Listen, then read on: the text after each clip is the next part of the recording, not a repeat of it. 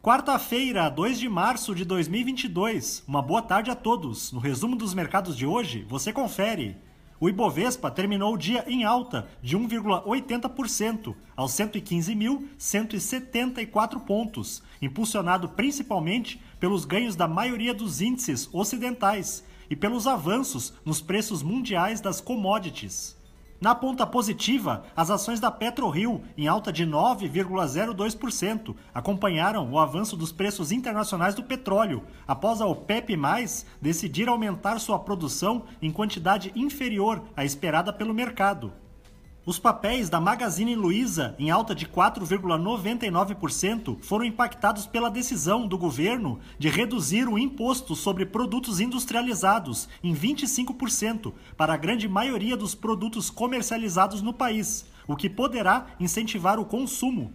Na ponta negativa, as ações da Ambev, em baixa de 4,47%, recuaram depois que a companhia registrou, no quarto trimestre de 2021, uma queda de 45,6% em seu lucro líquido, na comparação com o igual período do ano passado. O dólar à vista, às 17 horas, estava cotado a R$ 5,11, em baixa de 0,94%.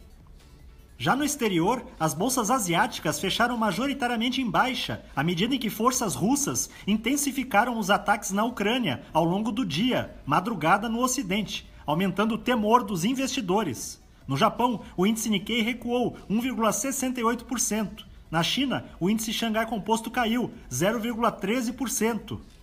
Os mercados na Europa encerraram em alta diante da expectativa de que uma nova rodada de negociações entre Rússia e Ucrânia possa ocorrer ao final desta semana, após um fortalecimento dos ataques no país. O índice Eurostock 600 teve ganho de 0,90%. As bolsas americanas terminaram em alta, repercutindo a fala do presidente do Banco Central dos Estados Unidos, que confirmou o início do novo ciclo de alta de juros no país para este mês, apesar da desaceleração da atividade global, que poderá ser desencadeada pelo conflito militar que estamos acompanhando.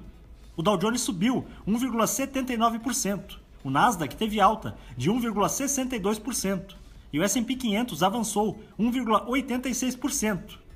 Aos nossos clientes, o momento é de cautela, por isso recomendamos evitar grandes movimentações no portfólio neste momento cuja diversificação é a proteção mais adequada para o seu patrimônio financeiro. Portanto, converse com o seu gerente de relacionamento para verificar a necessidade de revisão dos seus investimentos e talvez um incremento em papéis que tenham maior efeito de proteção frente ao conflito Rússia e Ucrânia. Somos do time de estratégia de investimentos do BB e diariamente estaremos aqui para passar o resumo dos mercados. Uma ótima noite a todos!